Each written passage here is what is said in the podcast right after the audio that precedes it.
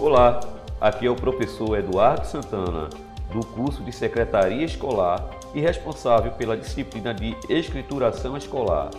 Hoje falaremos sobre os processos de credenciamento institucional e autorização de cursos.